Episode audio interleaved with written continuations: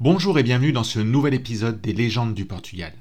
En cette période de la Toussaint, intéressons-nous à la légende du fantôme de la gare de São Bento. Alors, installez-vous confortablement et laissez-vous guider.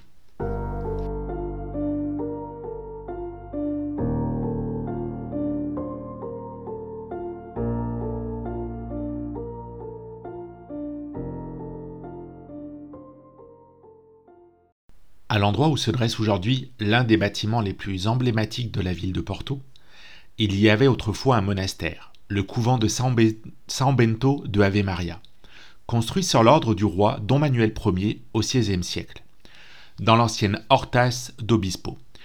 Inauguré en 1535, c'était un lieu qui ne recevait que les dames fortunées. Le couvent a été ouvert pendant des années à des événements sociaux et à des fêtes comme le Uteros ou les Ambassedados auxquels participaient des personnalités comme Camilo Costello Branco ou Guerra Jonquero.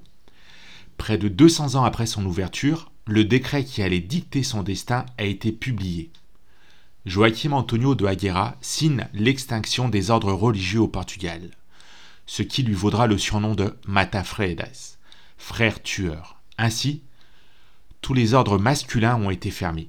La profession des vœux par les nouvelles religieuses ont été interdits, et tous les couvents féminins devaient fermer également dès la mort de la dernière religieuse qui y résidait.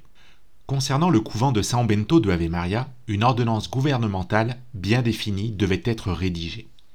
Le monastère devait faire place à la nouvelle gare ferroviaire de la ville de Porto.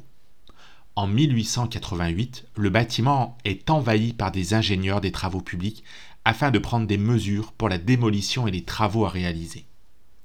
La Blesse, en charge du projet, se serait présenté devant les hommes, garantissant qu'il pouvait prendre toutes les mesures qu'il voulait. De toute façon, le couvent ne tomberait pas à terre tant qu'il y aurait encore des religieuses.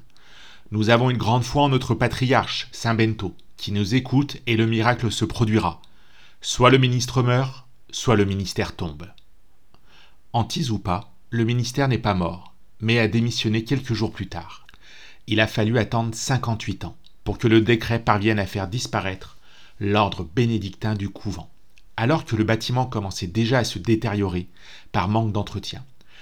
Don Maria da Gloria Dias Guimarães, la dernière des ablesses, ne mourra qu'en 1892, ouvrant la voie à la construction de la célèbre gare de São Bento.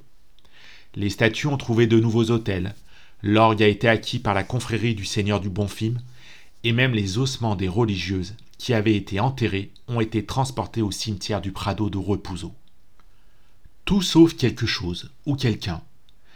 Perpétué dans l'histoire, les témoignages de ceux qui affirment avoir entendu, certaines nuits, lorsque toute la station était endormie, les prières et les appels de la dernière ablesse résonnent dans les couloirs. Il y a ceux qui prétendent avoir vu sa silhouette planer et ceux qui disent l'avoir entendu. Malgré tout, le fantôme de San Bento n'est guère effrayant, serein, réservé, têtu et déterminé à ne pas quitter l'endroit où il a vécu dans la vie et dans la mort.